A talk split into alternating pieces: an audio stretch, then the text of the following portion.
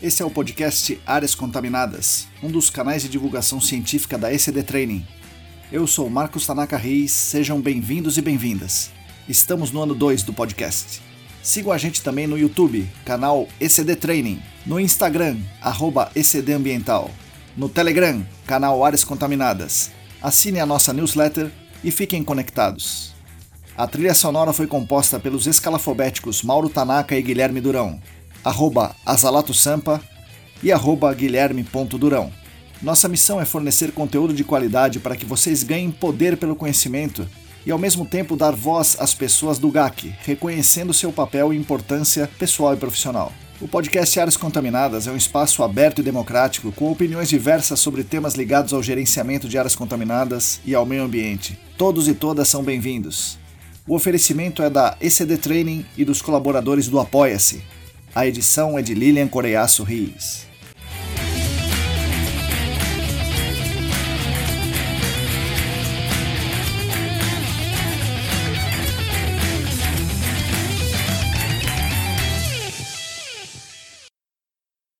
Olá pessoal, para vocês que estão aí lavando a louça, é, descascando a cebola com óculos de proteção, igual meu filho Vini tem feito ultimamente aqui em casa, andando de carro, passando a limpo as fichas de campo. Bom dia, boa tarde, boa noite. Eu sou Marcos Tanaka Riz e esse é o episódio número 68 do podcast Áreas Contaminadas. Já é o 33º da segunda temporada. Editado por Lilian Coreaço Riz e oferecido pela ECD Training e pelos nossos colaboradores do Apoia-se. Agradeço demais a companhia de todas e todos vocês. Nossos canais de divulgação, como esse podcast e a nossa newsletter, são mantidos com a ajuda financeira dos nossos colaboradores no Apoia-se.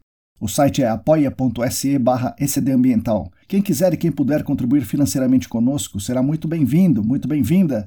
Estará ajudando, além de mim, toda a nossa comunidade, garantindo a continuidade dos conteúdos gratuitos. Essa semana tivemos a alegria e a honra de receber mais dois novos apoios, o Bruno Bonetti e o Alisson Arrabal. Em nome da ECD e de todos os nossos ouvintes, agradeço muito e lhes dou as boas-vindas. Valeu, Bruno, valeu, Alisson.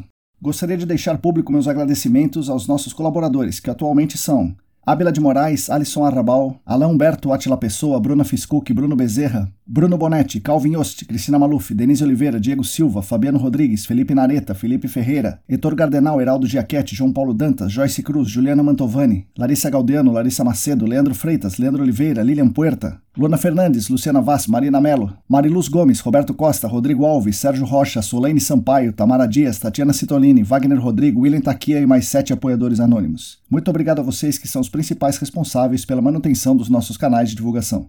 Gostaria de avisar vocês que estão abertas as inscrições para um novo curso online ao vivo da parceria Senac AESAS, dessa vez de Direito Ambiental para Técnicos, que começará em setembro. Mais informações e inscrições no site aesas.com.br/eventos. Em breve será lançado outro curso, dessa vez sobre DNAPL, também previsto para setembro. Tenho a honra de ser o coordenador desse curso que promete ser muito legal. Nesse episódio, eu converso com a Ábila Gabriela de Moraes, engenheira ambiental atualmente atuando em uma empresa que é responsável legal de diversos casos de áreas contaminadas no Brasil. Ela fala de muitas coisas legais nesse episódio, desde a origem dela, de garota do interior, passando pelo curso técnico em meio ambiente, que moldou a atividade profissional dela, pelas batalhas que ela teve na universidade, estágios e o despertar para esse mundão das áreas contaminadas. No meio disso, ela fala sobre as diferenças de atuação na consultoria e no cliente, e de muitos assuntos técnicos como remediação, TPH, investigação e, claro, amostrar o solo. Duas frases legais dela que eu gostaria de destacar como lição que ela traz para gente aqui nesse episódio e traduzem bem como ela encara o dia a dia do trabalho são as seguintes: Os limites somos nós que impomos, não a sociedade. E a segunda frase é: Perrengue é para te ensinar. Gostei bastante da conversa e espero que vocês também gostem. Fique agora com as palavras de Ábila Gabriela de Moraes. Bom, pessoal, bom dia, boa tarde, boa noite. Hoje eu tenho aqui a honra de falar com a minha amiga Ábila, a Ábila Gabriela de Moraes. Ei, Marcão. Tudo bom, Ábila? Bom dia, boa tarde, boa noite. Bom dia, boa tarde, boa noite, tudo bem? Tudo Feliz bom. da vida estar aqui falando com você novamente. Fazia tempo que a gente não conversava, né, Ábila? Fazia só o WhatsApp, né, Marcão? Então, Estamos distantes pela pandemia, né? pois é. E a correria dia a dia faz a gente conversar só por WhatsApp. Sim. É Legal, que bom que você topou aqui a conversa, Ábila. E vamos começar do, do começo, né? Como eu faço com Vamos. meus convidados. Quem era aquela garotinha Ábila? Onde ela morava e por que que ela se decide ir para a área ambiental, fazer a faculdade e tudo mais? Bom, a garotinha Ábila era arteira pra caramba. Era praticamente um moleque, né? Meus pais são no interior de São Paulo, né? Tatuí. Sim, pertinho aqui de Sorocaba. Pertinho, né? Não puxo tanto o R, né? Às vezes as pessoas acham estranho, porque né, a gente é da cidade da porta, Sim. né? Do leite é leite quente. Pé vermelho. Mas eu sempre fui muito arteira. A minha família, a gente morava um tempo na, nos fundos da casa da minha avó, né? Um terreno muito grande, né? Casa antiga. E minha avó sempre teve o cultivo ali de algumas árvores frutíferas, árvores comuns. Minha avó criava galinha. Então, cresci ali, né? Subindo nas árvores, pegando fruta do pé. Procurando ovo que a galinha cantava. Procurando ovo. Quando nascia os pintinhos era uma maravilha, porque a gente queria pegar e minha avó não deixava, as galinhas ficavam bravas, Ela né? bicava.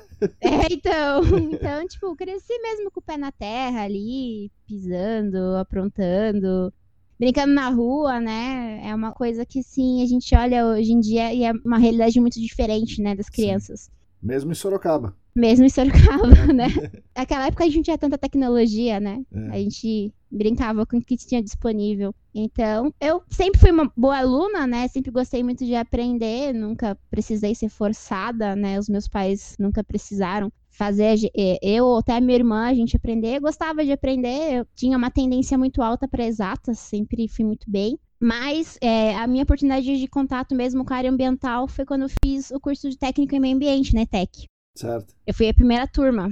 E ali eu comecei a estudar Em Tatuí mesmo? Tatuí. É, Primeira turma, foi em 2008. legal. Eu tava no meu último ano da, do ensino médio, né? Daí eu conciliava estudar à tarde na ETEC e à noite para aula, né? No, no ensino da- do colegial que eu fazia. Certo. E foi ali meu primeiro contato, que eu comecei a, a conhecer, né? Ter aulas de mecânica do solo, biologia, química, física. Tive ótimos professores que até hoje tenho contato, que me direcionaram. E a maioria sempre era geólogo, geógrafo, biólogo, engenheiro químico, engenheiro ambiental, engenheiro florestal. E você fica naquela, né? E eu precisava de um direcionamento, era meu último ano, né? Para decidir o que eu ia fazer na faculdade. E eu acabei optando, né, pela engenharia ambiental. Eu fiz o Enem, consegui bolsa integral na faculdade Legal. e entrei fazer engenharia ambiental. Tive a oportunidade de fazer um estágio com uma grande amiga minha, engenheira florestal, que é a Marceli. Ela me direcionou também, na época conheci algumas coisas urbanas, então hoje em dia ainda eu tenho, eu tenho o viés de saber o nome de alguma árvore, É. alguma coisa do gênero. Mas eu tive essa experiência também. E na faculdade, eu tinha um grande mentor, que é o professor Rodrigo Salvetti, que ele trabalhava numa consultoria, né, lá na cidade de Salto, que eu estudei na CEUNSP, né, Uhum. hoje é Cruzeiro do Sul, né, a faculdade Ah. trocou de nome. E ele era sócio de uma consultoria, e na época eu tava saindo do estágio, né, tinha dado tempo de estágio, e ele tinha visto uma publicação no Facebook, de eu me despedindo do pessoal e tal, e era engraçado. É. Ele é geólogo, né, e dava aula de mecânica de solos. E ele dava as duas últimas na sexta-feira. Então você imagina se alguém ia pra aula. Só você. Mas, Sim, eu era bolsista, né? Não podia faltar, não podia ter nota baixa. Vamos lá. É, eu tinha que estar lá, né? E eu gostava das matérias. Ele foi sempre um ótimo professor, como você, Marcão. Tipo, Oh, muito obrigado. conhecida, didática. Obrigado. Não, sensacional, didática. Trazia o aluno ali presente, pra, mostrava paixão pela coisa, né? Aham. Então, isso é fundamental. Assim, os, os professores são sempre os direcionadores. Não, não, não existe outro termo para você gostar de alguma coisa se não for um professor. Ou alguém que faça um papel de professor. Certo, certo. E ele me convidou, na época, para participar de um processo seletivo da consultoria, que ele era sócio e trabalhava como diretor. É Comax, Que era não em é? Salto. Não é, não é Comax? É, Comax. É Comax, certo. É, É, verdade. Comax. Eu fiquei felizona e tal, fiz a entrevista, e sempre vem aquela questão, né, tipo, será que eu vou, será que eu não vou? Porque era uma coisa totalmente nova, áreas contaminadas. Eu não fazia ideia do que eram áreas contaminadas, né? Não sei noção que era um, um trado, né? E foi a minha escola. Aprendi com ele, aprendi com a mulher dele, a Daisy também, que era geóloga, os dois trabalhavam juntos. É, Rodrigo e a Daisy. Eu, eles, foi minha grande escola, foi lá, eu fiquei quase quatro anos lá. Eu aprendi ali mesmo de baixo, indo pra campo, eles explicando. Às vezes a gente parava todo mundo e pegava solo, todo mundo junto, eles como geólogos, a gente tentava equalizar o que cada um entendia que era aquilo, né? Porque é difícil, né? Vamos ser sinceros, né? Sim, Você pega É um geólogo colocando ali argila no dente, fala, né? Hum, argila siltosa, né? Latossolo vermelho. É complicado, né? Sim, sim. Aprendi pra caramba com os dois, muito, muito mesmo. Acompanhava campo, daí a Daisy me deu a oportunidade de fazer um pouco mais de relatório com ela, né? E daí eu fazia essas duas condições. Então, eu aprendi a mexer no Surfer, aprendi a desenhar melhor no AutoCAD, porque eu tinha na faculdade AutoCAD, mas nada como você pegar ali, né? Sim. Os macetes com alguém que desenha. Aprendi a escrever relatório, ter proximidade com a CETESB, fazer visita, conhecer técnicos da CETESB, ir até a CETESB, saber o que é, né? Desmistificar, ó, oh, CETESB, o que é a CETESB, né? O que ela come, né? Onde vive né? Tipo, mais ou menos assim. Ali que a gente conhece, cara, foi sensacional. Ali foi aonde eu entendi que era o que eu queria fazer. É uma integração de disciplinas Legal. fenomenal, né? Sim, tudo. Sim, sim. A gente tem tudo envolvido. É ciências naturais, a gente tem engenharia junto, também tem parte jurídica, tem legislação, tem, tem tudo. É como outras áreas, né, que eu não tenho tanto conhecimento, mas essa área ela é um aglomerado, né, de condicionamentos para você aprender. Não é só uma coisa, são várias, né? Sim. E eu ter aprendido, né, fazia campo, viajava São Paulo inteiro, de ponta a ponta, ia, viajava, ficava fora semana, acompanhando sondagem, fazia, fazia topografia, fazia slug test, fazia tudo. É. Então, foi muito interessante. E daí, nesse ponto, eu entendi que eu queria continuar, né, nessa linha. E fui, e tô aqui até hoje. Não conheço outra área da vida que não seja É. áreas contaminadas, né? Já passei de tudo um pouco. Embora sempre trabalhei Sim. muito com contaminação de do carbonetos, né? Certo. Pouquíssimas vezes eu vi solvente, algumas coisas do gênero, assim, mas tive algumas experiências marcantes quando uma vez eu fui fazer investigação confirmatória num curtume. Nossa, Vixe, deve ser. é, é uma das que eu lembro, assim, sabe? Tipo, eu lembro assim, hum. Eu já fiz também algumas confirmatórias na área de lixão, não era nem aterro, é lixão mesmo.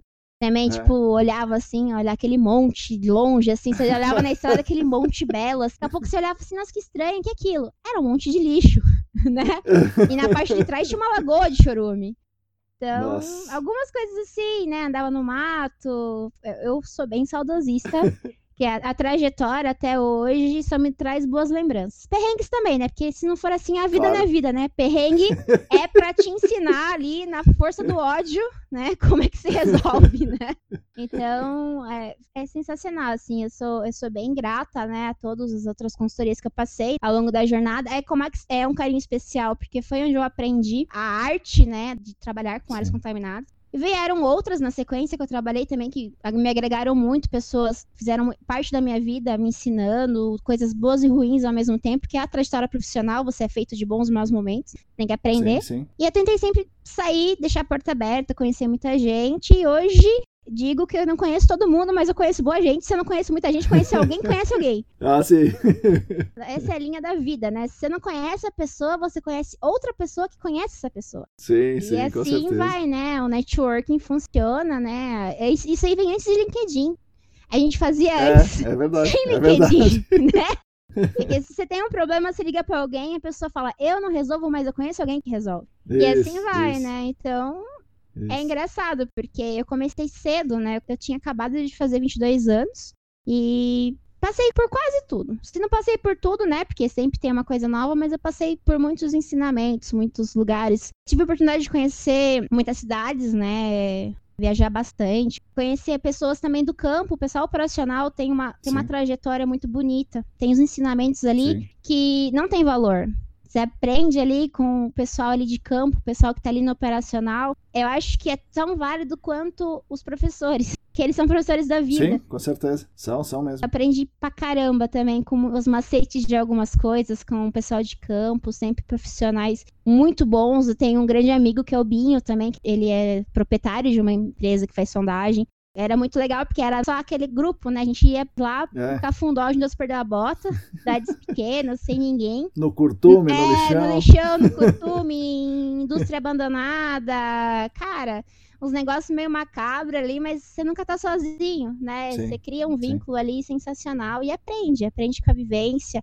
A história de cada um, assim, você questiona, você vê que você não passou por nada. A pessoa ali te conta sim, um trecho da vida deles e fala assim, caramba, né? É, assim, é admirável. Então, sim. eu acho isso legal também, né? Que é trabalhar, a gente trabalhar com o pessoal de campo, o pessoal operacional, é uma escola também, né? É, é uma coisa que te põe no chão. Sim, sim. Eu, eu sinto falta de campo. Esses dias eu tava, voltei a acompanhar campo. Nossa, que saudade. Ver ali o pessoal sondando, coletando. Eu falei, ai, que delícia. Fazia tanto tempo que eu não via isso. E aí, Avila, falando nisso, a gente teve algum, algumas semanas atrás um episódio aqui sobre a saúde mental, né? E, e uhum. o acúmulo de tarefas na, na, na, pandemia e o aumento da demanda natural das consultorias com muito trabalho e tal. E aí você falou que, que voltou finalmente a acompanhar o campo. Como é que você atravessou, tem atravessado, né? Que a pandemia não acabou, que, que fique bem claro isso, né? A pandemia não acabou. Como é que você tem atravessado esse período de pandemia e como é que você fez, está fazendo para manter a sua saúde mental adequada? É, a gente tem que lembrar, esse é um ponto, né? A pandemia não passou, Sim. né? Por mais que a gente às vezes veja algo Isso. que fica meio. Hum, se Deus quiser, tomo minha vacina agora quinta-feira, Marcão. Ai, tá. Tão esperada a vacina. Eu, como já sou velho, já tomei minha primeira dose já faz umas três ah, é, semanas. Nossa, super idoso, super idoso já. Olha, confesso que o primeiro baque acho que foi parecido para todo mundo, né? O ano passado eu tava normal, trabalhando numa consultoria. E parou tudo, né? Foi um susto, todo mundo vai para casa, os contratantes, Sim. os clientes falaram vão parar por enquanto, né? O que estava em andamento que podia parar parou, o que estava para finalizar finalizou. E foi uma sensação de medo. Todo mundo fica intocado em casa, não sabe o que é, de onde vem, quando vai passar, quem tá. Sim. Eu lembro que eu pensava muito assim, gente, é um vírus ingrato. Porque catapora você sabe quando a pessoa pega, cachumba você sabe quando a pessoa pega. E a corona não, covid não. Eu falei assim, podia deixar a pessoa verde? Não podia, né? Além de tudo, é silencioso sim. ainda, né? Porque você pode ser portador e não manifestar sim, a doença sim, em si. Sim. Então, como eu moro em São Paulo, né? Os meus pais moram no interior. A minha irmã mora aqui em São Paulo também, mas a minha irmã foi até os meus pais. Eu fiquei um período sem ver eles, só fazendo chamada de vídeo. Aquela neura de tacar álcool na mão, eu lembro que na primeira semana eu fui no mercado fazer a compra da sobrevivência. Exatamente. É, porque eu pensei, falei, eu meu, também. vou fazer uma compra de uns três meses que eu não saio de casa. Eu também fiz isso aí. Não é? E eu fui pro mercado e eu vi pessoas distintas. Eu vi pessoas que na época ainda não era obrigatório máscara. Sim. Eu mesma não tava com máscara. Mas a gente não sabia, foi logo na primeira semana em Sim. que tudo ia fechar. E tinha pessoas com máscara, tinha pessoas usando, tipo, Taivec uhum. e luva uhum. e cabelo preso com toque e bota no pé. Uhum. Tinha galera nem aí Sim. pro negócio. E, tinha, e eu lembro que eu via a expressão nas pessoas, as pessoas não sorriam, as pessoas não olhavam diretamente uma para outra, não se aproximavam uma da outra. E já é o prelúdio, Sim. né, de uma situação que a sociedade já não é tão amorosa, né? É. Ela não é, ela não abraça todo mundo. Ainda mais em São Paulo. E tava ficando né? pior. Ainda mais... É, ainda mais em São Paulo. Nós que somos do interior, né? Em São Paulo. É. Da... Não é? Nossa, a gente dá bom dia até pra pedra, né? então a gente começou a trabalhar em home office, né? Nos primeiros meses, aquela questão de estar seguro em casa, ok, beleza. Daí você vai levando. Daí começa as extrapolações que hoje eu tento não fazer inevitavelmente acontece. Às vezes eu passo um pouco do tempo Porém, eu me regrei a. Porque no começo era assim: acordava, tomava café e trabalhava de pijama. Isso. Entendeu? Sim. E ia até 6, 7, 8, 9 da noite ali, uhum. comendo e trabalhando Sim. e deitando. Daí ficava nesse círculo de acorda, trabalha, come, deita. Só. Sim. Daí você começa a sentir falta das pessoas, falta de sair. Eu comecei a sentir falta da minha mãe, com Sim. meu pai e da minha irmã, porque a gente não se via há um certo tempo as pessoas começaram a ser mais fechadas, né? No sentido de, tipo, ninguém se olhar direito, ninguém conversar direito, é, não dar bom dia. Porque tava todo mundo nessa neura de quando é que você vai saber o que é, se vai ficar vivo ou não vai. Sim. Daí começou pessoas próximas a morrer. Sim. Daí começa aquele impacto da realidade que você acha que não vai chegar e chega. Sim. Daí começa a dar uma Sim. balada. Sim. Daí, aqui no condomínio que eu moro, são cinco prédios. Faleceu uma pessoa, do outro prédio. Daí certo. faleceu outra pessoa do outro prédio. Certo. Daí a gente tava só esperando quando ia chegar no nosso prédio. Sim. Graças a Deus não tive nenhum familiar, porém eu conheço amigos muito próximos que tiveram familiares. E é pesado. Sim. Não pode ter velório, né? É, não pode ter. Não tem a despedida, isso, que é, luto, é cultural, né? É. né? A gente tem isso como cultura, a despedida aí não tinha. Às vezes eram pessoas extremamente saudáveis Uhum. e não aguentava ou ficava com sequela. Eu recentemente fiquei sabendo de um colega que ficou com sequela. Eu fiquei bem chateada, bem chateada mesmo, que ele teve duas vezes. Aham. Na segunda, ele ficou bem debilitado. Ele trabalha no operacional, então a gente fica pensando, sabe assim, é aquela máxima mesmo, pra você saber que é verdade só acontecer com alguém perto de você. Sim. Que quando a gente vê na TV, é uma coisa. Então, eu comecei a me obrigar a levantar, tomar um banho, trocar de roupa, tomar meu café, fazer o meu horário, trabalhar até o meu horário, Uhum. sair, esquecer da vida, assistir um filme, fazer alguma coisa, tomar o meu banho e daí deitar, ler o livro, porque eu tava Uhum. nesse círculo vicioso de trabalhar, comer e dormir, Sim, trabalhar, sim. comer e dormir, porque eu tava tentando ocupar minha mente, porque no começo da pandemia, até hoje é menos. Mas não sei se você lembra, no começo era notícia ruim 25 horas por dia. Sim, o pessoal sim. crava uma hora a mais pra falar. Sim, a gente, né, como a gente é, gosta de, de se inteirar e gosta de ciência, né? E você fica sabendo, ah, você viu que tem o, espalhamento ocorre a cada 3 metros, É. ah, você, né? É o tamanho da A partícula, não sei qual, é. Não sei o É. que lá, tem que limpar não sei das quantas, porque, cara, daí começou as teorias mirabolantes, daí começa as fake news disseminar mais Sim. ainda. Daí, na sequência, acho que meados de agosto do ano passado, começou a dar uma liberada, né? Que Uhum. tipo, começou a diminuir e tal. Daí eu lembro até que eu voltei pro escritório, a trabalhar no escritório em dezembro, né? Daí de, novo esse ano, em fevereiro março, voltou a Sim. fechar. Sim. Mas tem os extremos. Eu conheço pessoas que até hoje não saíram de casa pra nada. E as pessoas que lidaram com essa situação como se ela não existisse. Sim. Eu fiquei mais ou menos no meio, tentando Certo. equilibrar. Me cuidando, não exagerando, porém continuando a viver, né? Certo. Tipo, é, é opcional, né? Sim. Eu não falo. A gente não tem que dar opinião no que as pessoas decidem, né? Uhum. Cada um tem seu CPF e faz o que quer, não é? Eu vou menos vezes no mercado, né? Tipo, uma vez, uma vez no mês. Tento não ir mais que isso. Mas eu vou muito cedo no mercado. Sim, sim, sim, sim. Eu vou sete horas da manhã. Eu também. 7 horas abre, 7 horas eu vou lá. Exato. Eu chego lá, eu acho que o pessoal quer morrer. Que o pessoal acabou de chegar, tá abrindo caixa. Isso. Cara, e eu tô lá no mercado, sete horas da manhã. É. Eu e os aposentados. É isso mesmo, é isso mesmo. Não é? Então, eu diminuí as condições. Eu faço o jejum, vamos fazer um jejum. Eu faço um jejum, voltei a ver meus pais, pelo menos uma vez no mês eu vou vê-los. Eles estão os dois vacinados. Porém, se eu não me sinto bem, é, semana passada teve uma mudança de calor aqui em São Paulo, acho que na quinta-feira. Uhum. Eu tinha lavado o cabelo, peguei o carro e fui num lugar e liguei o ar-condicionado, o cabelo molhado, à noite tava com dor de garganta. Hum, Então, eu, eu fico nesses jejuns, né? Sim. Tipo, se eu tô bem a semana toda, não saio se não for, né? Essencial mesmo. Tô trabalhando normal. Eventualmente faço uma visita e tal. Todos os lugares que eu vou, pessoal toma todos os protocolos, todos os cuidados. Para quem não tem como não fazer o trabalho, é o tomar o cuidado. Que às vezes a gente toma cuidado com tudo e você pode acabar se contaminando na entrada do, do hall do elevador. sim, Ou você não sai de casa, sim. ou você sai e toma cuidado. Com a ciência de que se você pegou, é porque você saiu.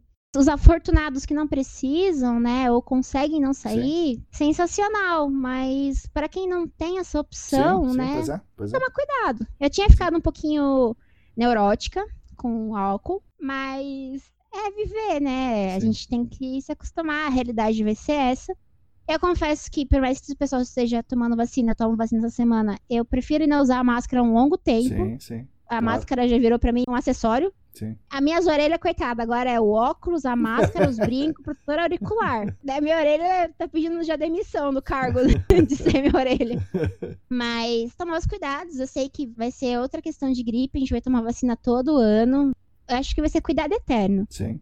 É, eu sinto muita, mas muita falta de abraçar as pessoas que eu gosto, os amigos de longa data. Esses dias eu vi uma amiga minha de longa data, eu gosto muito dela, e a gente não se abraçou. E isso dói. É uma dor que.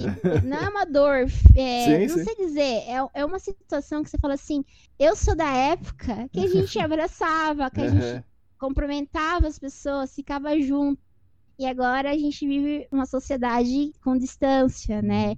Isso é um choque. Não sei comparar a quê, mas é extremamente chocante, né? Para pessoas que têm o hábito, né, de ser um pouco mais amorosas, pessoas que eu gosto, né? Eu adorava abraçar, de estar junto. Esse distanciamento, ele realmente mexe com a gente, porque Sim. eu senti. Então, a gente tem que trabalhar todo dia a questão da necessidade de proteção, né? Sim. Tipo, é a mesma coisa de EPI. Sim, É a mesma situação. Então, eu acho que foi um pouco mais fácil eu atribuir esse tipo de pensamento por sempre usar EPI. Trabalhar em áreas classificadas, trabalhar em áreas que tinham a obrigatoriedade de usar um capacete, usar uma luva, uma bota, um protetor auricular, um Porque óculos. tinha necessidade, porque tinha perigo, né? Tinha E o perigo é a mesma coisa. Então, é, para mim, eu refleti dessa forma. Refleti o uso da máscara e o distanciamento no meu dia a dia, como uma segurança. Uhum. É difícil? É difícil. Mas é necessário, então a gente acostuma. A Sim. gente acostuma. Para quem te conhece, quem, quem tá te ouvindo agora só não, não te conhece muito, mas para quem já te conhece um pouco mais, sabe que você é uma pessoa forte, né? Uma mulher forte, né? Que, Uhum. que não, não fica levando desaforo para casa e, e se o cara fala atravessado, você já atravessa de volta, né? Aquela coisa. Duas vezes, né? Atravessa duas vezes. E aqui a gente teve alguns episódios também de mulheres também Uhum. fortes, né? Que, que sof- mesmo assim ainda sofreram com episódios de machismo ou de Ah. assédio e tal. E, e, e com você, teve, você teve problemas? Você atravessou em cima? Como é que você lidou com essas questões? Olha, hoje em dia, o ano que vem vai fazer 10 anos que eu trabalho, né, com áreas contaminadas. Passei por muita coisa. Quem não me conhece, né, vê essa voz, né? essa voz, né, um parêntese na nossa conversa. É, já aconteceu algumas vezes de ligarem na casa dos meus pais, que eu morava com eles, eu atendi o telefone e a pessoa falou assim: seu pai tá em casa? E tipo, eu tinha 16, 17 anos, entendeu? Então eu já vi essa voz que já não intimida, né? Daí eu já tenho 1,60m. Usa óculos. Não, não chega com presença, né? Então, o machismo existe, mas ao meu ver, hoje tá mais controlado porque a gente vê mais mulheres envolvidas no tipo de trabalho que a gente exerce. Antigamente era só homens. Sim. Quando eu comecei, em 2012, o pessoal de campo falava isso pra mim, que era dificílimo ter técnicos de campo mulher. Era sempre homem. E isso nunca deixou me abalar. Eu carregava o saco de areia de 25 quilos, eu ajudava a rodar trado, puxava a corda com o pessoal, que é trabalho, né? Uhum. Não vou me limitar porque eu sou mulher. O gênero nosso não, não limita uma pessoa a outra. E sim o que você quer fazer. Força de vontade é o que faz você fazer. Sim, Os limites a gente que impõe, não a sociedade sim. eventualmente vinha um convite atravessado de ah, vamos ali tomar alguma coisa. Eu olhava, eu nunca fui mal educada se não Uhum. precisasse. Uhum. Né? A insistência sempre me deixava mais irritada. Mas se era só um, um desvio ali da conversa, eu saía pela tangente. Ali, sabe, de boa. Falava assim, não, obrigada. Quando eu ia acompanhar a equipe de campo, né, o pessoal do trado e tal, já aconteceu às vezes de alguma pessoa virar e falar assim: ah, mas você vai comer com eles? Não prefere almoçar comigo, jantar comigo? Uhum. Fala, não, eu vou com a minha equipe. Uhum. Eles são meus amigos, eu vou almoçar com eles. Essa resposta é o que precisa. Sim, sim. Eu acho que é mais na firmeza da voz. E hoje eu vejo que o reconhecimento de um bom profissional, assim, o que eu sinto é que quando eu abro a minha boca, eu sempre embaso muito o que eu tô respondendo. Então, a firmeza no que eu digo e com o embasamento correto faz qualquer um aceitar o seu ponto de vista. Então, a bagagem e experiência, pega, pega. Lógico que pega. Você já tá safo, já sabe sair ali, né, da situação, escorrega. Eu falo, gente, se quiser, comigo, dependendo da situação, eu sou mais lisa que bagre ensaboado. entendeu? Porque eu já tô acostumada. Mas, assim, é- não é fácil. Você tem que ter ali a firmeza no pensamento do que você é e o que você quer demonstrar, né? O profissional que você quer ser. Acho que o pé no chão ali é o fundamental. Hoje eu vejo que o mercado, hoje mesmo eu trabalho numa equipe que é tem muito mais mulheres. A gente tem a oportunidade de conhecer mulheres dos outros departamentos que são fenomenais, assim, com uma bagagem gigantescas ali, é, mostrando o que elas querem. Acho que a tendência é a gente parar de enxergar o que é o homem e o que é a mulher, e o que é o profissional. Porque existe dos dois lados, profissional bom, ruim, ainda existe ainda um preconceito com algumas definições de mulher ali, mas é, eu vejo que com os resultados obtidos, não tá tão ruim hoje, né? Acho que até antes de eu começar a trabalhar era um pouquinho pior, mas tá mais tranquilo, sendo bem sincera. Que bom, ainda bem. Eu posso até clichê e piegas nessa colocação, mas eu acredito que a gente pode melhorar como pessoa Sim. e que o mundo vai melhorar. Eu me abraço nessa situação pra tentar não dar tanta atenção pra coisas não tão boas. Uhum. Acredito que vai melhorar, tenho fé. Falando em acreditar e ter fé, você acha que a gente está trabalhando pelo bem do meio ambiente ou a gente, no nosso mercado de áreas contaminadas, a gente trabalha para ajudar o poluidor a poluir mais? Eu acredito, meu ponto de vista também, para poder trabalhar, porque senão você fica nessas, nessas duas condições. É sempre o equilíbrio. A gente tem que trabalhar pelo bem do equilíbrio. Por quê? Por exemplo, fazer a regeneração até que se volte no que era originalmente. Para fazer isso, independente do cliente, independente do ramo da empresa, a gente teria que parar com tudo. A gente teria que rever toda a nossa cadeia mundial, porque as interferências acontecem em nível mundial, né? Se a gente poluir o, o, oceano aqui do lado do Brasil, algum momento vai chegar lá do lado da África, né? Sim. Em algum momento vai. Então a gente teria que repensar toda essa cadeia, fazer uma reversão de pensamentos de forma global por mais que a gente acredite que localmente você mudando muda tudo, ok, mas nessa escala de meio ambiente a gente teria que começar em vários pontos para atingir o mundo todo. Sim. Então, o que, que eu penso hoje no que eu trabalho? Eu entendo que o que a gente faz é tomar a responsabilidade do que foi feito, e esse acho que é o primeiro ponto, assumir né, o passivo. É, eu lembro quando eu trabalhava em consultorias que o cliente nunca te vê com bons olhos porque você tira dinheiro dele para cuidar de uma coisa que ele poluiu, mas às vezes ele não entende que tá poluindo. Sim. E, e às vezes acontece outros incidentes no meio do caminho que você vai tirar mais dinheiro dele. Então ele não tem lucro nenhum com você. sim, então, sabe aquele remédio indesejado? Sim, é sim. você. Então, hoje eu enxergo que assim, assumindo a responsabilidade e melhorando o impacto, ok. Mas acho que o principal ponto seria as melhorias de processo cuidar para que aquele incidente não aconteça, melhorar seu processo como um todo, optar por remediações não tão agressivas, né? Tipo, se você tiver a oportunidade de não fazer uma coisa tão agressiva no meio, uhum. né, que não seja tão urgente, tentar trabalhar ali com a recuperação natural do solo, direcionar. Então, assim, eu acredito que a gente não tá longe de voltar a ser os protetores, né, que nem eu lembro no começo, quando eu escolhi fazer engenharia ambiental, um amigo meu falou assim: uhum. Ah, você vai ser aquela doida que vai abraçar a árvore. né? Vai levantar a plaquinha assim da defesa uhum. dos animaizinhos, né? É, a gente tá longe disso. Tem vidas que dependem do processo como um todo, trabalho envolvido, alimentação, etc e tal. Então, buscar o equilíbrio é a melhor situação para nós, porque a natureza tem a capacidade de regeneração. Só que se a gente parar de interferir. Então, se a gente não consegue parar de interferir, porque a gente também precisa lembrar que tem vidas ali, né, que dependem do processo, a gente talvez tem que melhorar o processo. Talvez não, a gente tem que melhorar o processo. E investir em melhorias para que não ocorram mais os impactos. E a gente tenta resolver o que está já impactado, porque já está impactado, né? Até mesmo trabalhando uhum. com os hidrocarbonetos, né? Que já é carbono, né? É o. É, já estava lá, tava lá, né? né? O pessoal fala, poxa, mas era o, os, os, os, dinossauros, né? O pessoal fala, são os dinossauros.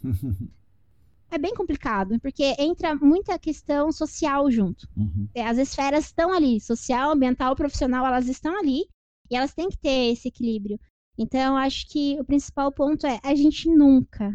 Minha visão está limitada ao que a gente vive hoje. Uhum. Então, ao meu ver, hoje, a gente nunca vai conseguir chegar num ideal de convivência com a terra e o recurso natural sem melhorar todos os processos a nível mundial. Então, o que a gente pode fazer? vamos tentar mitigar, né? Vamos resolver o processo, fazer as melhorias necessárias, investir ali, né, numa melhoria contínua, em novas tecnologias e tal. Então, eu gostaria muito de vestir a camisa verde e falar, cara, tô aqui pelo meio ambiente. Uhum. Mas hoje eu tendo mais pela coexistência das duas coisas. O recurso é escasso, as condições são escassas, as centralizações existem, ah, não tem uma equalização da vivência, nem todo mundo está no mesmo patamar. Então é, é, bem complicado. A gente teria que fazer, talvez, apagar tudo e começar do zero. A gente não consegue fazer isso. Então, levando para o lado da engenharia, né, que é difícil não pensar dessa forma, o nosso campo hoje é esse. Uhum. A gente está fazendo a reforma numa casa construída. Certo. Não, não vejo de outra forma. Os protetores do meio ambiente me perdoem, tá? Não é pessoal. Como eu disse, é minha limitação, é o ambiente que eu vivo. Não, né? é isso aí. Todo mundo né, pode opinar livremente. É isso aí, é bom. Você é entrevistado agora, então você que tá falando. Não é? é isso aí. Me deram a voz, tô falando. É isso mesmo. E agora você está do outro lado do balcão, né? Você trabalhou a carreira inteira praticamente em consultorias, várias consultorias. Curiosamente, boa parte delas, ou quase todas, mai, maior, os maiores clientes dessas consultorias eram é, áreas com hidrocarbonetos de petróleo. E hoje você trabalha numa, numa empresa que, que é a, a responsável legal por, por, por vários casos com hidrocarbonetos de petróleo. E como é que é essa mudança? Né? Como é que é essa mudança? É, por questões legais eu não posso vincular, né, a empresa, mas posso falar do meu profissional. Sim. É uma mudança de chave, assim, na cabeça, assim, é um impacto. Eu não tinha experimentado ainda, é novo. Assim, você se depara com as mesmas condições que você vivia, só que você tá do outro lado. É fenomenal, assim, tipo, para mim era o que faltava profissionalmente. Eu já, eu já estava alguns anos em consultorias, né? Então, vivia ali o cotidiano, um, alguns outros casos ou, ou, ou, projetos diferenciados, mas a grande maioria sempre na mesma linha, né? Sempre trabalhando ali e tal. Mas, né, virar ali, né, o lado é, é uma sensação única, porque você sabe e não sabe ao mesmo tempo.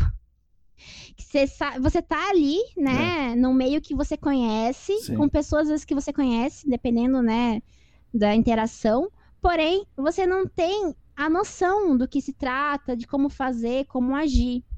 E eu entrei mais, né, para para atuar mesmo no, no, no, no, quesito de gerenciamento de áreas contaminadas, para até trazer uma nova cultura, né? Trazer uma visão para dentro, né, da, do, do, que é o do consultor em si, né, e, e ter a oportunidade de encarar novos desafios, né, desafios assim em, número de casos, em ocorrências, é, históricos que eu não tinha, não conhecia ainda. Então, assim, é um novo aprendizado, né? Porque é tipo, é como se fosse falar uma outra língua, tá, ah. sabe? Como se fosse falar o inglês. Certo né, de uma coisa que eu já conheço, né, e eu tivesse aprendendo a formar as frases, né, eu tivesse ali o básico, saber o que é cada uma das coisas, mas não consegui montar a frase.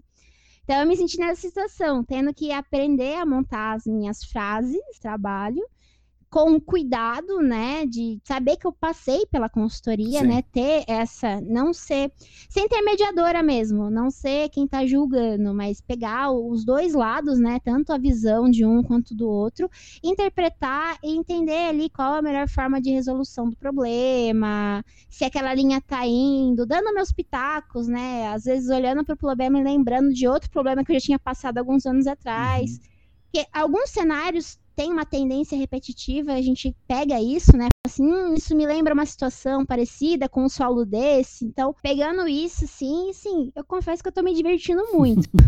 você sabe, Marcão, tudo pra mim é diversão. Eu encaro o trabalho como diversão, sim, né? Porque, sim, tipo, sim. você tem que trabalhar e pagar sim. boleto, pelo menos seja divertido. É né? lógico, é lógico. Ter a, ter a paixão pelo trabalho, tem a paixão, cara, não sei viver sem áreas contaminadas, mas eu se eu tô andando em algum lugar, eu olho um posto de monitoramento, eu já olho e falo, hum, tem um poço aqui, tem outro poço ali. Se tem né, um já... poço aqui, esse negócio tá é... tá longe. É, então, exatamente. Hum, tem um poço aqui, hum, tem um multinível ali do lado. Epa, pera, tem os cortes no chão, deve ser linha passando.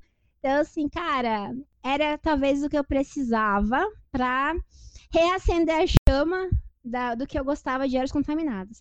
Não que tivesse apagada, né? Mas eu confesso que talvez eu já estava no meu limite ali, né? De, de trabalho em consultoria, né? Eu estava na, no cotidiano. Tinha virado um pouco rotina e hoje é uma coisa nova. E confesso que são novos desafios que me motivam. Eu fico extremamente motivada. E eu, eu, nós fizemos aqui um episódio com, com duas moças, né? A Denise e a Débora que, que elas falaram o lado do cliente, né? Então, o lado do responsável uhum. legal, que é onde você está atuando hoje. Só que uhum. nenhuma das duas tinha trabalhado, quer dizer, é, uma delas tinha trabalhado um pouquinho em consultoria, mas você não, você trabalhou todo o tempo na consultoria e agora você foi para o que nós chamamos aqui no nosso mercado de o cliente.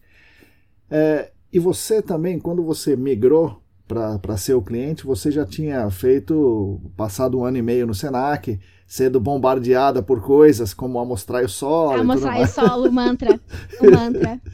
E aí, é, como é que você, qual é a sua relação agora? Você é o cliente e você vem um monte de consultorias, né, que, que é, atendem o, o, você, né, te atendem. Então são muitas consultorias e você já vai com a bagagem da consultoria ao mesmo tempo com a bagagem do Senac. E como é que você lida com o, o cara fazer um trabalho que é tradicional quando você imagina que o cara tem que mudar de rumo? Como você faz ele mudar de rumo? Tudo bem, você é o cliente, você podia mandar, fala, muda aí, né? Mas você não faz isso. O que você faz? Não, eu não faço, por mais que às vezes dá vontade, tá? Não, mas não, é, eu prefiro, como o meu o, o, o, cargo que eu ocupo hoje é de intermédio, avaliação e análise, então eu já tenho esse, esse campo aberto, né, de analisar o problema e apresentar uma solução. Eu prefiro, hum. sendo bem sincera, cobrar da consultoria a questão de ser um consultor. Eu quero ouvir o lado deles. Certo. Só que quando eu vejo, né, que talvez falta um pontinho ali no i, né, ou uhum. um ponto final ou uma vírgula em alguma coisa, eu acrescento. E eu sempre chamo para conversar, exponho o meu ponto de vista e explico. Aqui é a questão do embasamento, sabe? Certo. Embasar a questão. Certo. Vamos. O que, que você sugere? Sugiro que façamos dessa forma, porque é assim, assim, assado. Vamos antecipar uma condição futura. A, a, gente abre essa oportunidade e eu, às vezes não deixando claro, mas meio, eu meio que tento introduzir a ideia que assim nós temos que avançar, no, no, temos que avançar nesse projeto.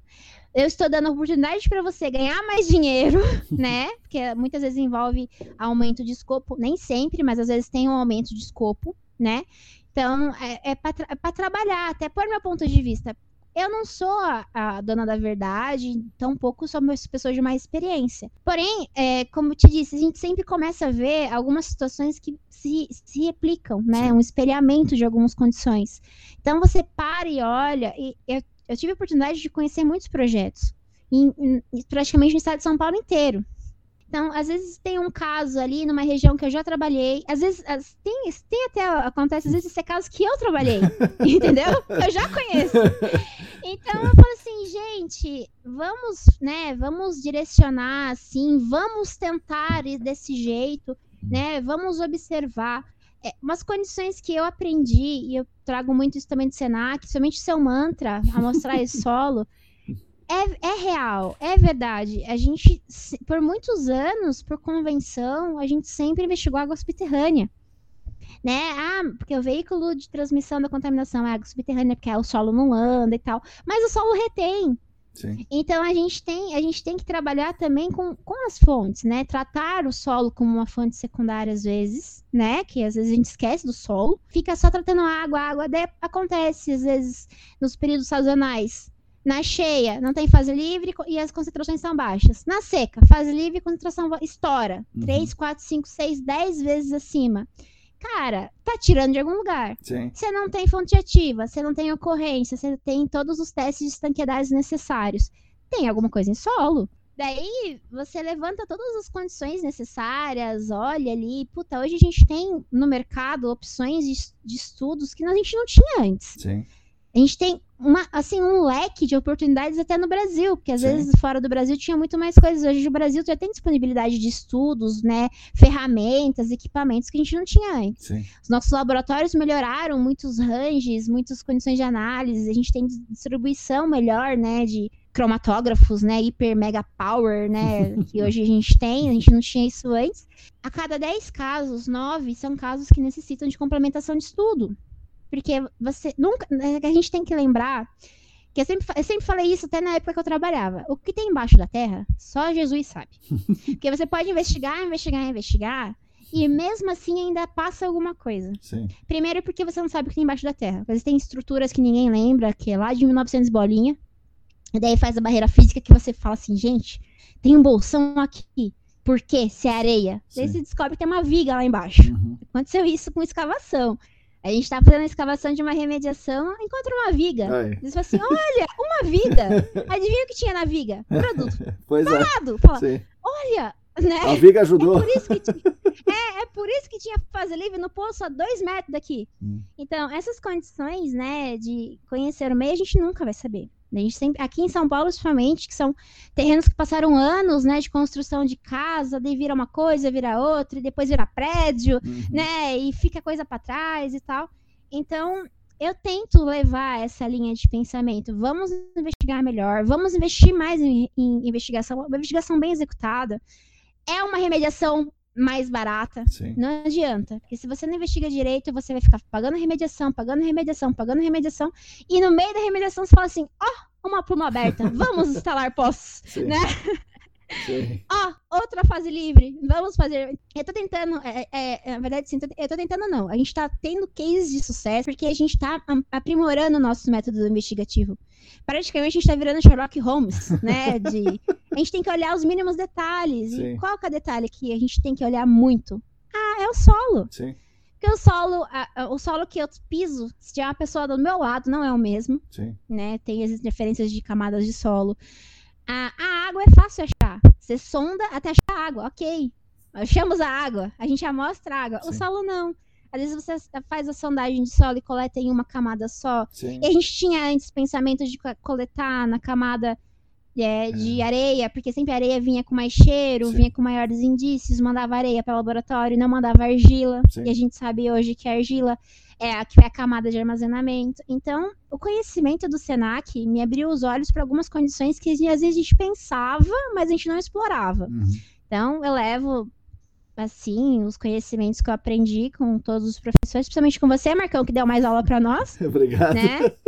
Sensacional, Marcão. Cara, Marcão, esses dias eu tava vendo meu celular, é. aqueles slides que você colocava pra gente. Sim. Do, tipo, como é que você falava assim? Não sei, tipo, come, come Danone que é bom. Já falou Pedro Alves Cabal, é, sabe? Essas sei, coisas. Sei, sei. Sensacional.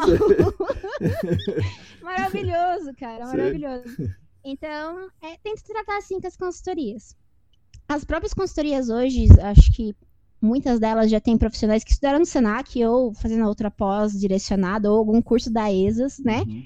Então, o pessoal tá abrindo o olho, porque a concorrência tá maior, né? Hoje tem muita consultoria, certo. muita consultoria disponível a gente tem que selecionar, né, a, a, a, as, as consultorias ali, né, por execução, mas eu não vejo, eu não vejo tanto na condição de apresentar, né, tipo, aquele, é vender, né, a Sim. gente ainda tem que vender a ideia. Sim. Você analisa, conversa e vende a questão e coloca na pauta para discussão, já vira. Já, você colocando o assunto na pauta já é uma pauta. Certo. Né? certo, certo. Já fica em evidência. Certo. Então, dali, às vezes, eu pense, às vezes eu, o que eu pensei sai dali melhorado, ou que, tipo, se eu indiquei, sabe aquela questão de, sabe receita? Uhum. Quando você começa, tipo assim, fala assim, a minha avó fazia receita com seis ovos, mas minha mãe faz com cinco, porque seis é demais. É mais ou menos nesse sabe. mesmo pensamento, sabe? A gente vai ali fazendo a receita pra... Nunca, nunca vai agradar todo mundo, mas a gente entra num consenso. A gente tem que resolver o problema. Esse, esse é o ponto. A gente tem que resolver o problema. As partes estão juntas ali, né, para resolver, resolver, problemas. Sim. E até acho que faltava um pouco disso, né, na, de discussão, né, da, da galera. Não que não tinha antes, mas eu entendo que para eu agregar ao time que eu trabalho hoje, eu trouxe um pouco mais de discussão. Legal eu não, eu não gosto de pensar só eu. Eu gosto sempre de ter mais pessoas juntos, apontando todas as questões para resolver o problema, porque às vezes alguma coisa passa, sempre passa alguma coisa despercebida por você. Sim. Você não analisa, a gente não consegue analisar o todo. A gente tem visão limitada. Então, qualquer qualquer opinião que venha, às vezes melhora a tua, ou te traz um ponto que você nem pensou. Sim. Então, isso é, né, é o brainstorm, né, é o, sim, o pensamento sim. de equipe. Sim. E você já conseguiu emplacar um estudo, ou você já conseguiu ver um estudo onde a pessoa, para ver o El Nepo, ao invés de instalar poção com 3 metros de sessão no afogado e tal, o cara optou por amostrar o solo ou ev eventualmente usar um, uma tecnologia de tempo real como o OIP, o VOLS e tal? Já, já, já, a gente já fez o. Já entramos na questão de vamos, vamos amostrar com direct push? Vamos. Adivinha o que vem no liner? Pois é. Fase livre! Fala, pois ah, é. garoto! Daí que aconteceu? A fase livre é de, era decorrente de um vazamento superficial, não uhum. tinha chegado na água ainda. E quando a gente foi instalado o poço, tará, o poço não tem fase livre, porque Sim. não deu tempo da fase livre descer. E a gente tem essa, tendência, essa tendência também de a gente achar que, que o combustível desce verticalmente, e não é verdade. Sim. Né? Sim. O caminho preferencial que ele achar, ele Exatamente. vai fazer. É tipo uma raiz, né? Isso. Uma raiz Agora, os meus conhecimentos de, de, engenharia florestal, graças a Marceli, uma raiz pivotante, né? Que é o caso de, de pinos, né? É. Ela tem a tendência de ir para baixo, mas as outras raízes que a gente tem, elas não necessariamente fazem esse caminho. É a mesma coisa contaminante, né? Por onde ele puder passar, ele vai passar. E a gente não sabe. A gente pode estimar por Sim. onde ele passa, Sim. porém, teria que. A, a melhor técnica para visualização de contaminação é a escavação. Nem sempre é a melhor aplicada, né? A gente nem sempre aplica escavação por N fatores, né?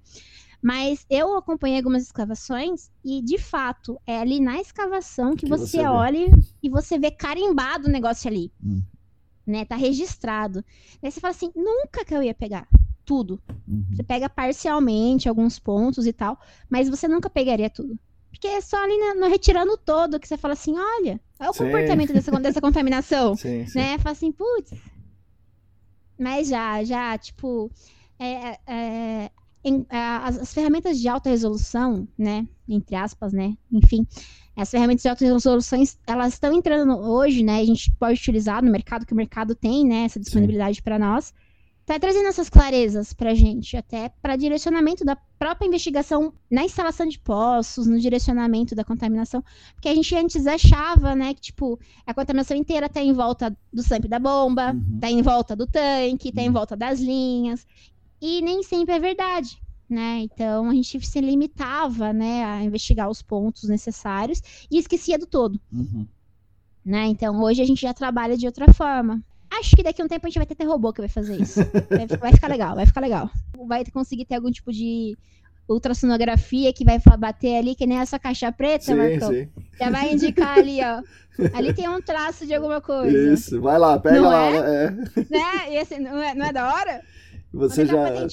Você usou a, a, caixa preta já? Assim, viu, viu usar no campo? Eu vi com você só, ah, tá. Marcão. Tá. Só, só, lá no Senac mesmo que eu vi a, a, caixa preta. Eu achei sensacional a caixa preta, a Tupiniquim, né? Isso, que você chama. Isso, Sorocabana.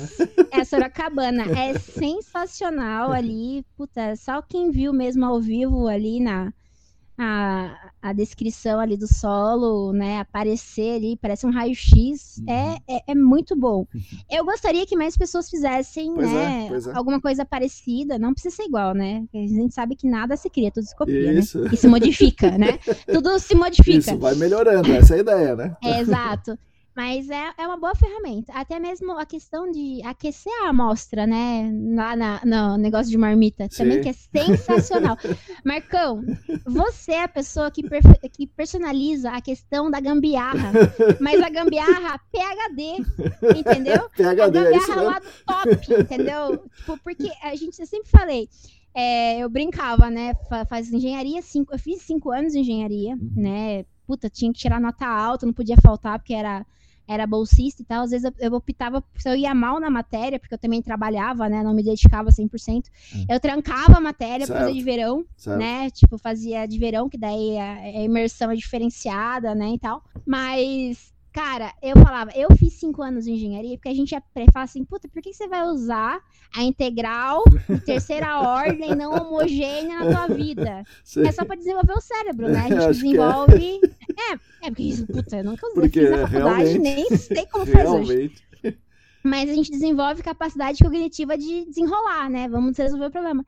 E eu sempre falei, cara, resumindo a minha, resumindo a minha faculdade, aprendi a fazer gambiarra. Porque eu sou artista de gambiarra. Mas você, Marcão, é PHD. Sério. Porque as gambiarras que, você, as que eu faço é pra resolver um problema ali e ponto. Depois eu é. resolvo. Mas você faz as gambiarras nível top, Master, Blaster, lá, tipo, digno de Nobel. E melhora o processo, cara. É sensacional. Sério, Marcão. Assim, sou tua fã. Assim, a, falo abertamente porque o que eu vi você fazendo nas investigações, assim, nunca tinha passado na minha cabeça. E eu não, eu, eu não conhecia pessoas que pensassem igual, porque é, é uma maneira rápida, sim. fácil e prática de resolver o problema. em segurança ainda. Sim, sim. Entendeu? Seguro, né? Sim. Porque gente, o brasileiro é conhecido por fazer gambiarra Isso, que geralmente não é segura, né? né? Mas não. Que vai explodir, né? Uma coisa assim, né? né? Bom. Ávila, essas, essas semanas aqui a gente tem feito, fez né, um, um uhum. episódio sobre o TPH, que não saiu ainda nesse momento que nós estamos conversando, mas no momento que esse episódio. TPH. Isso! Quando esse episódio for ao ar, o meu episódio com TPH já, já, já foi.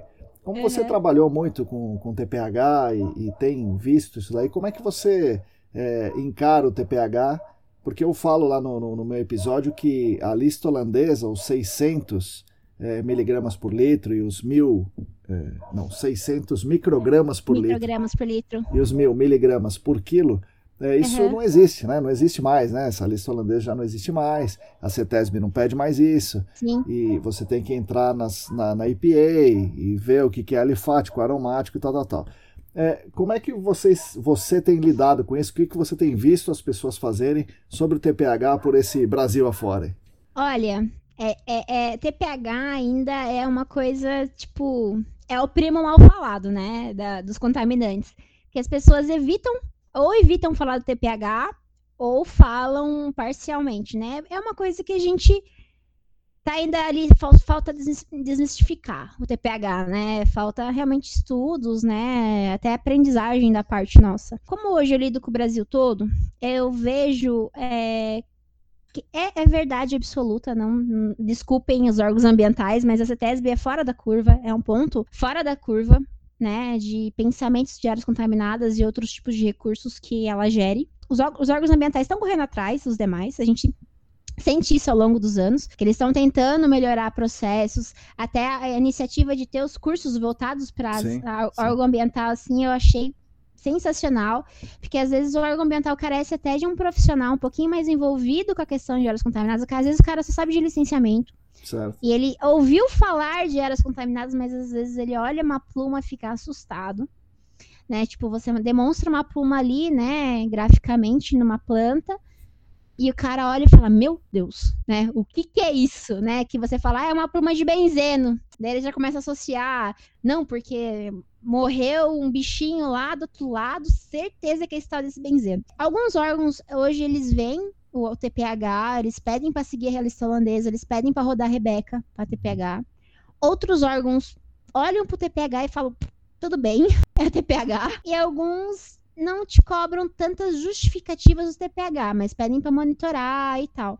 Eu até fico incomodada, né, com essa disparidade de pensamento sobre TPH. A gente sabe que tem TPH, né? A gente trata o TPH diferenciado, porque ele é um conjunto né, de, de indicativos, ele não é um benzeno que é o benzeno. TPH são os TPHs, certo, né? Certo. É, a gente deveria né, tentar entrar no consenso. Isso dá melhor, até eu não tenho tanta propriedade para falar de TPH.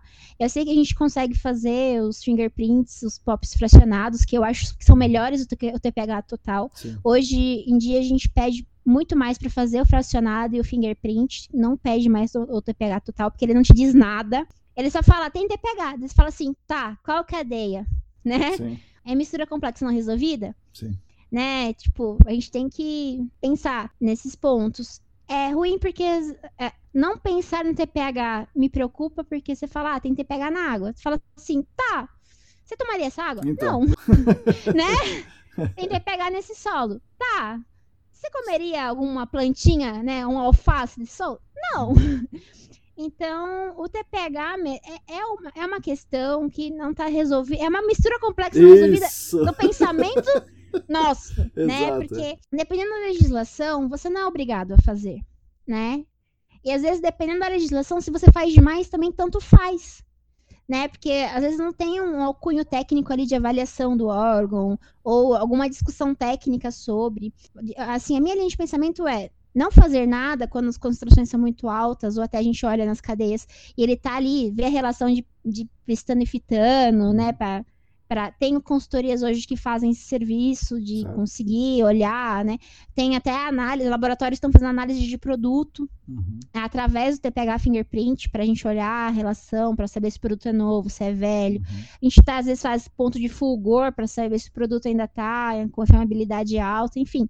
A gente tenta lidar com o TPH, a gente não não fecha os olhos. Eu, talvez o que eu, o, que eu, o que eu sinto falta talvez seja ah, o órgão ambiental se ambientar com o próprio TPH. Porque a gente sabe que chegar a zero em TPH é mais difícil, né? O, o, o benzeno consome super rápido ali numa oxidação, o próprio naftalene e tal, ficam alguns requisitos dos outros, mas você vai tratando. O TPH fica eternamente, né? A gente tem, tem que fazer essa, essa correlação, do, às vezes, de você remediar uma área que tinha é, TPH, a linha dos voláteis e semivoláteis e TPH, oxidação, a remediação em si, que seja mais de uma técnica, resolve benzeno, a cadeia inteira do benzeno, dos, dos voláteis, a cadeia inteira dos semivoláteis e TPH continua lá. Às vezes a gente pode, a gente entende de fazer uma ação a mais para tentar impactar esse TPH, mas nem sempre se impacta no tempo que você gostaria que impactasse, porque o TPH ele é resistente, é brasileiro, não existe nunca, continua ali, em impregnado. Tem que saber fazer essa correlação, até mesmo que às vezes a gente está trabalhando com TPHs de anos, que você faz ali a correlação do fingerprint, dá 95% da mistura complexa não resolvida. Daí você faz teste de bancada para oxidar e ele não oxida. Hum. O que se pode fazer? Nessa, nessa linha de pensamento que falta, às vezes, para nas alternativas, né?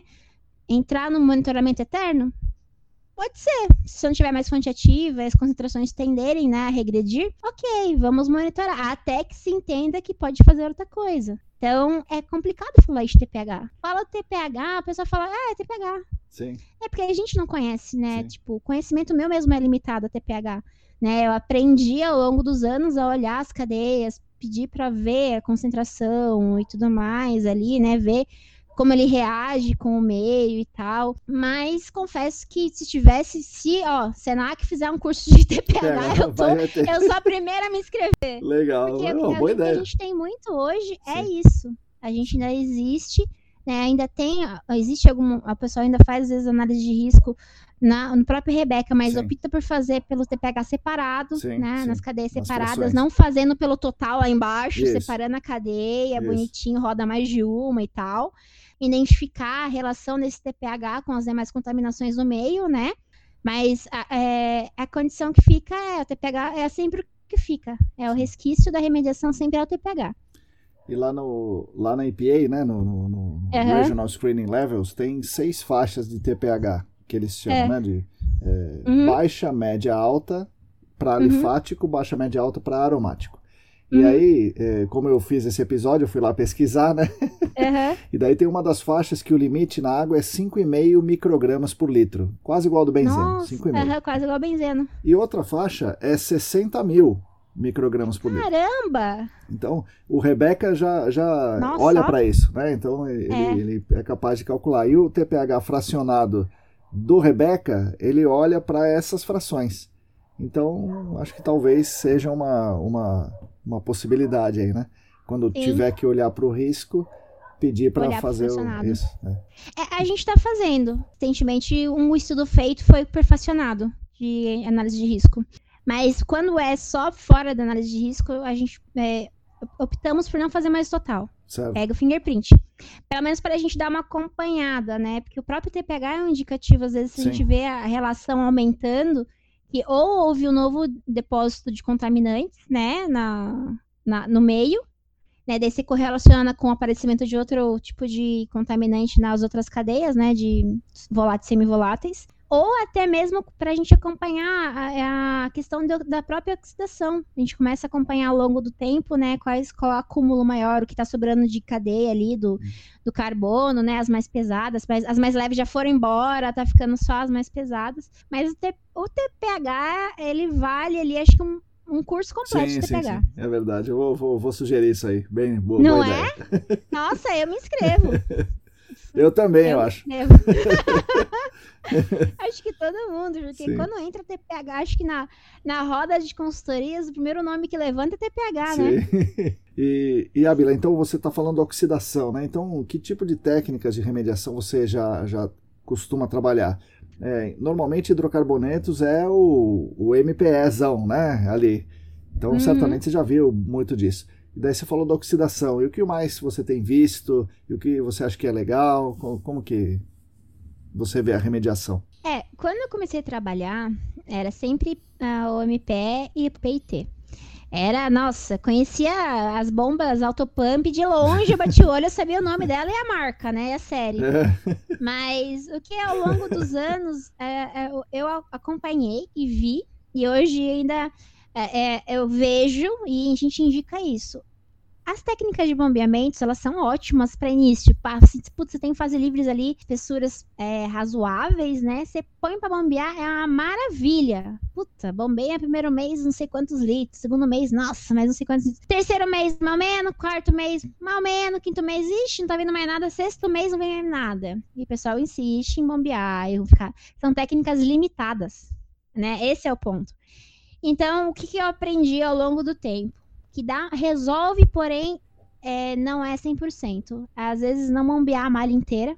Às vezes trabalhava, às vezes no primeiro mês, segundo mês bombeava a malha inteira de postos de bombeamento, depois alternava os bombeios, trocava os postos para não a gente cria um cone de rebaixamento que é tendencioso, uhum. né? A gente faz o Sim. meio a aprender a trabalhar daquela forma. Isso. E leva o El Nepo onde é. ele não estava, agora ele está lá. Exato.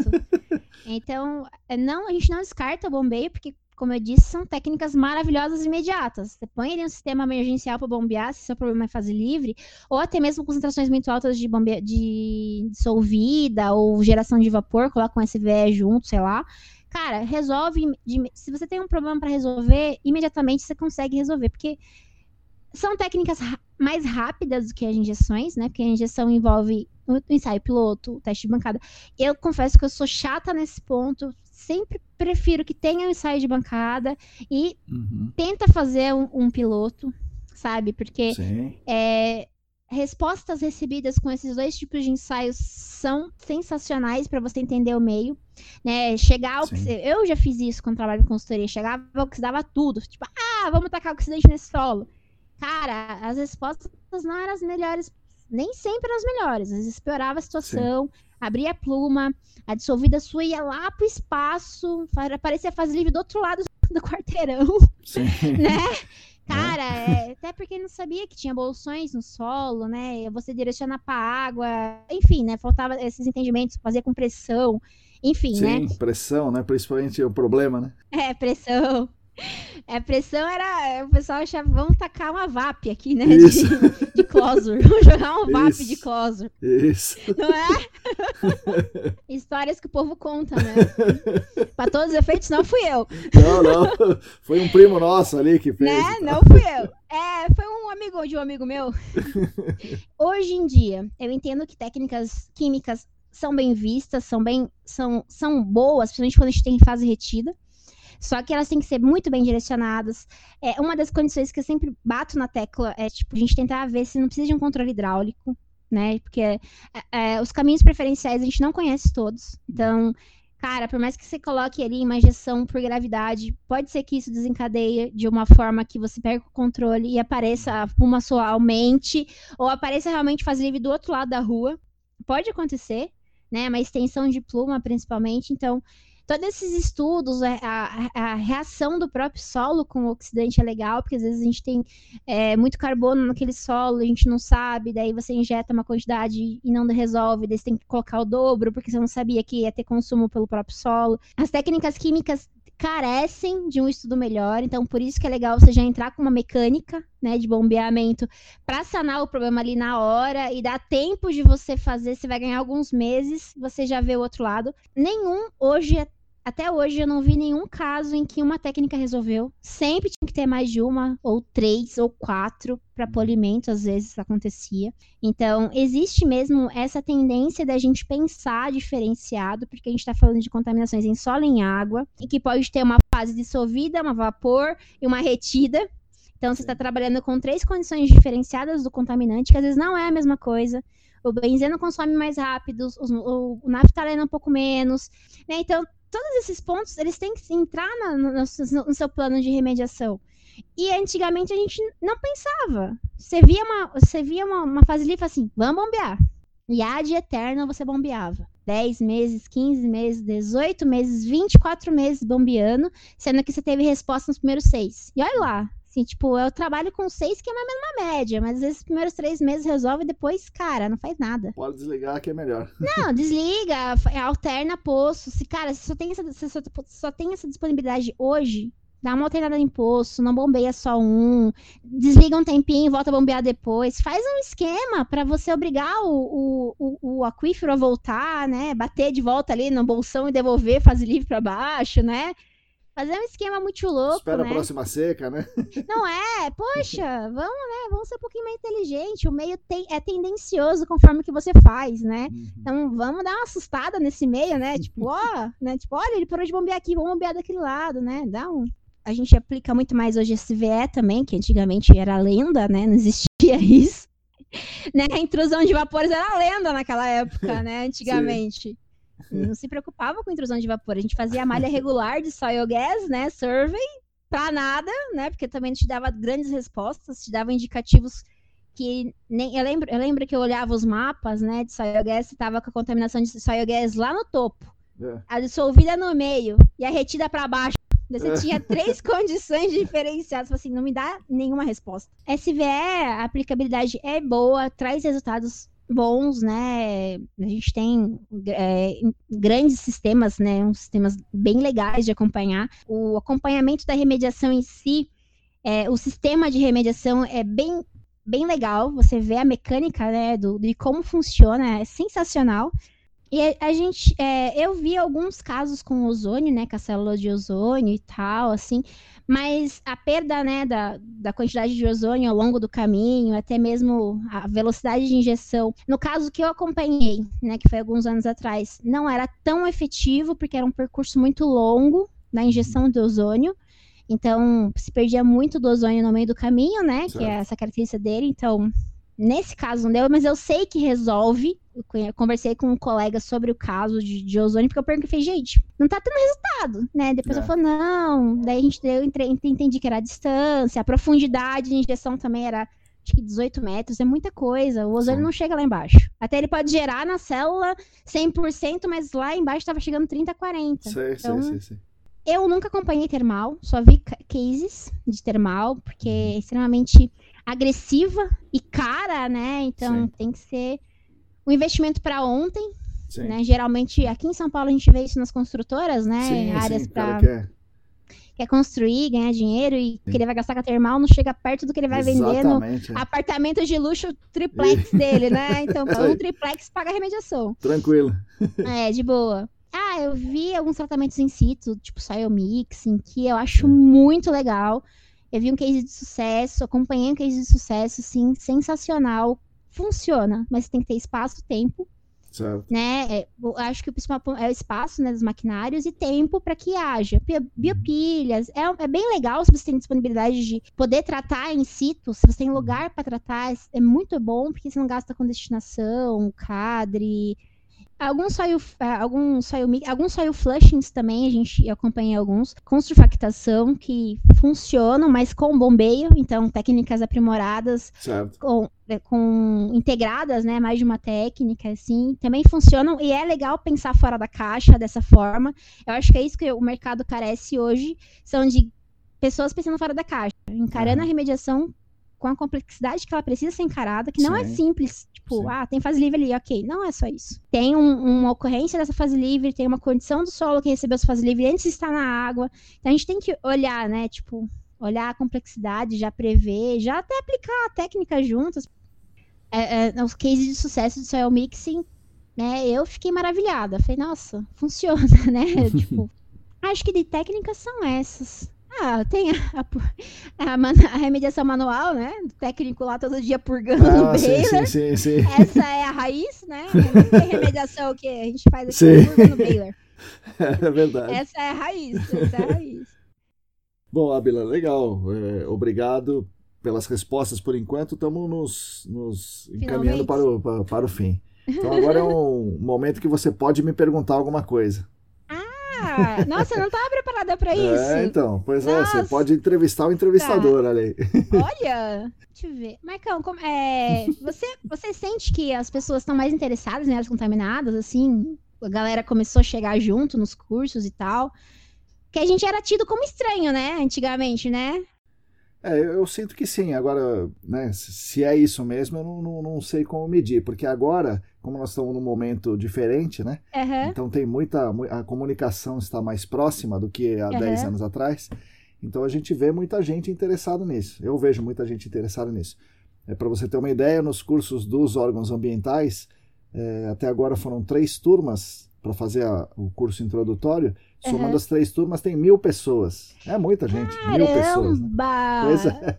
Eu espero que dessas mil, pelo menos 50% tenha absorvido bem. Porque os Sim, cursos sim. são sensacionais. É o- Então, bastante gente tem procurado. Talvez a, a proximidade também, a, a oferta maior de coisas, né, online e tal, faça. Ah, eu mesmo fiz uma live para um, uns ah, amigos né, de Rondônia, são da Associação de Engenheiros Ambientais de Rondônia. Eu nem imaginava que pudesse ter o interesse com áreas contaminadas em Rondônia. Uhum. né, mas o pessoal me chamou, eu fui lá, falei e as pessoas perguntavam. Então, até em Rondônia, né, que você não, não vai imaginar que não tem muitas indústrias, mas tem áreas contaminadas, é claro, né? Sim. É, as pessoas então estão se estão querendo saber sobre isso. Pode ser também por questões econômicas, né, que os engenheiros ambientais têm limitações em outras áreas e as áreas contaminadas têm um mercado bom. Talvez seja o estímulo econômico, né, do, do cara querer vir Uhum. para as áreas contaminadas. É, E- porque área contaminada tem arrodo, né? Sim, sim. É, querer resolver já não já é uma outra história. Não é? O, eu acho que o mercado está aquecido nesse momento, né? Por incrível que pareça, tem, tem. Eu vejo empresa de sondagem comprando máquinas, vejo Sim. laboratório comprando cromatógrafos, então consultorias Abrindo contratando vaga. gente, né? Uhum. É, eu percebi isso também no LinkedIn, né? A gente Sim. acompanha e tal.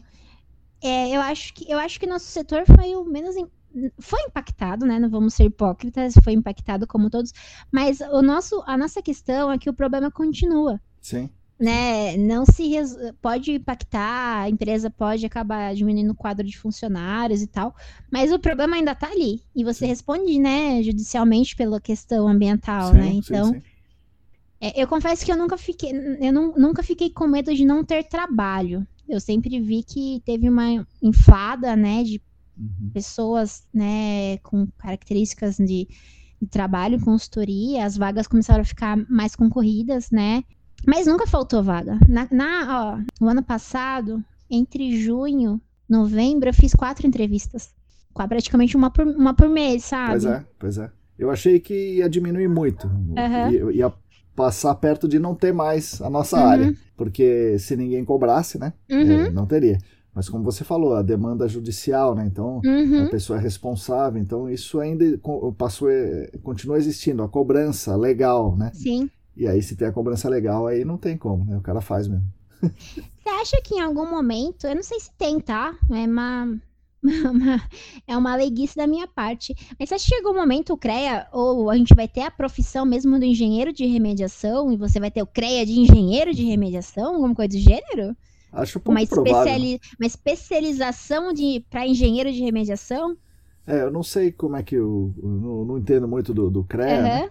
Mas acho pouco provável que se tenha uma atribuição assim, Aham, oficial, específica. né? uhum, O que eu acho que, que é mais fácil de ter, tá mais curto o caminho para ter, é algo como uma certificação de profissionais, né? Então, Nossa, sensacional assim, isso. né? o Nossa, cara daí fez uma pós-graduação, o cara fez tantas horas de cursos, né? Alguma coisa assim. Ah, isso- é divisor de águas, né? Daí começa até a, le- a- é, aumentar a régua do- Sim, sim. dos profissionais, né? Isso, isso é interessante. Acho que seria uma coisa legal. Seria uma coisa Sim. legal. Eu acho que sim, porque existe certificação do auditor de ISO, né? Alguma Sim, coisa do é. gênero. Mas acho que eu, eu acho uma boa, Marcão. Vamos, vamos, vamos plantar essa semente da Vamos, discórdia. vamos sim. Não é? Vamos isso aí. plantar a semente da discórdia. Ah, Marcão, como a gente. Eu sempre acompanho você, é, É. praticamente como se fosse, a gente conhecesse você de perto, né? Sim, sim, claro. É, a gente sempre escuta seus pontos de vista, suas observações sempre muito bem colocadas, né? Cara, Que e bom. as- é, na verdade, eu posso- eu vou fazer um elogio. Que eu acho que no momento. Eu sabe por quê? Porque eu sei que se eu tiver uma pergunta pra fazer, você vai me responder. Porque eu te mando no WhatsApp.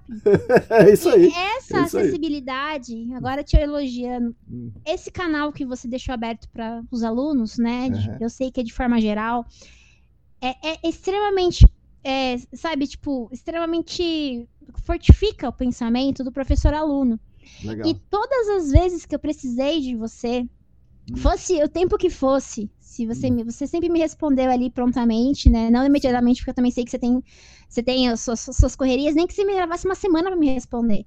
Mas todas as vezes que eu precisei de você, Marcão, você tava ali me ajudando, me indicando alguém, me dando o caminho das pedras, me falando alguma coisa.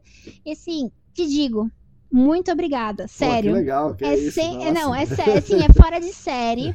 E o mínimo que eu posso fazer é estar tá junto com você no, no time da, do Apoia-se, sério, Legal. é o mínimo. Eu não, faço, eu não chego perto de fazer o que você, que você sempre que fez nada, por nós. Puxa, obrigado, E eu sei que, cara, se eu, daqui a pouco eu lembrar de alguma coisa, mandar um WhatsApp pra você, você vai me responder. Não, com sabe? certeza, então, com certeza. Então, assim, esse canal, esse, é, essa vontade de estar com o livro aberto, né, de ser um professor e estar disponível, seja, né, sem um interesse econômico, né, de uhum. só ser um contato e tá disposto a ajudar, Marcão, sim, olha, sem palavras, muito obrigada.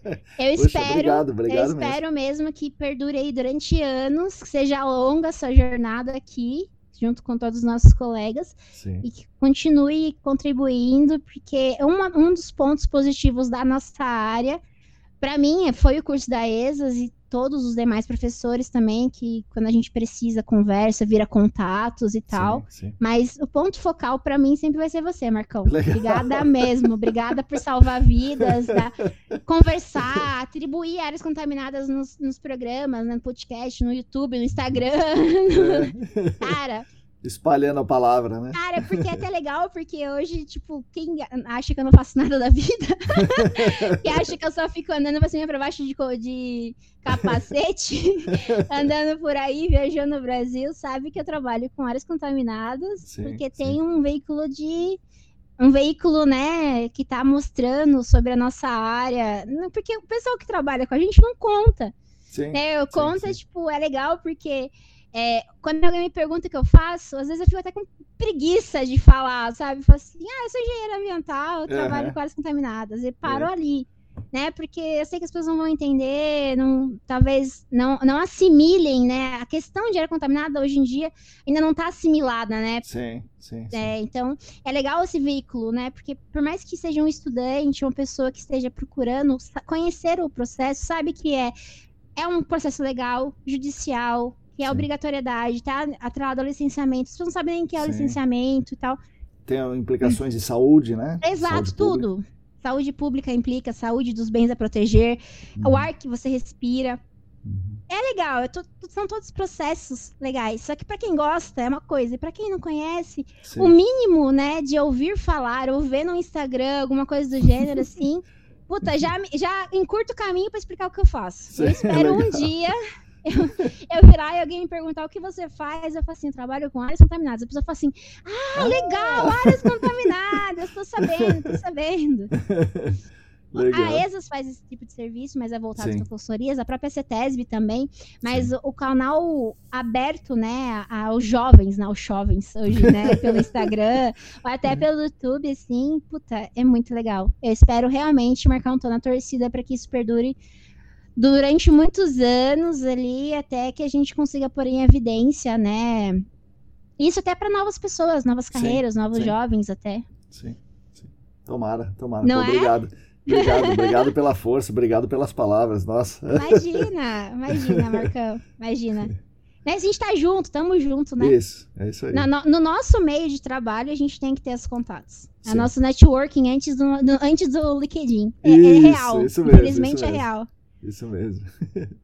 Bom, é isso aí, Abila. Muito obrigado mais Obrigada, uma vez. Marcão. Obrigado pela presença, obrigado pela disponibilidade. Imagina, foi divertido. Foi sensacional, Marcão. Nossa, que saudade. Extremamente saudosista das nossas conversas lá no, no Senac. Muito Legal. obrigada. Foi uma honra participar, Marcão. Obrigado. Precisar de mim, tô disponível. Estamos aí. Valeu, Abila. Até mais. Tchau. Essas foram as palavras de Abila Gabriela de Moraes. Espero que vocês também tenham gostado. Ela mostrou muito bem que os perrengues, os trabalhos nos lixões e curtumes do Brasil a ensinaram muito. Hoje ela consegue fazer um trabalho muito bom auxiliando as consultorias nos trabalhos de GAC com a visão do responsável legal. Agradeço muito as palavras dela sobre mim, espero conseguir contribuir com as amigas e amigos para que todos cresçam e se desenvolvam profissionalmente e que ajudem a construir um mundo melhor. Mais uma vez agradeço a vocês que me ouvem. Nós da ECD Training, junto com vocês, continuaremos dando a nossa contribuição para a redução das desigualdades no GAC. Com isso, continuaremos lutando por um mundo melhor e mais justo para todas e todos e também para as futuras gerações. Sigam a gente no YouTube, Telegram, Facebook, Instagram, assinem a nossa newsletter e fiquem conectados. Somos atualmente em 410 assinantes da newsletter, 345 inscritos no canal do Telegram, 766 inscritos no canal do YouTube, 702 seguidores e seguidoras no Instagram. Repetindo, se você quiser e se você puder, contribua conosco financeiramente no site do Apoia-se, apoia.se barra A todos e todas vocês, muito obrigado e até a semana que vem.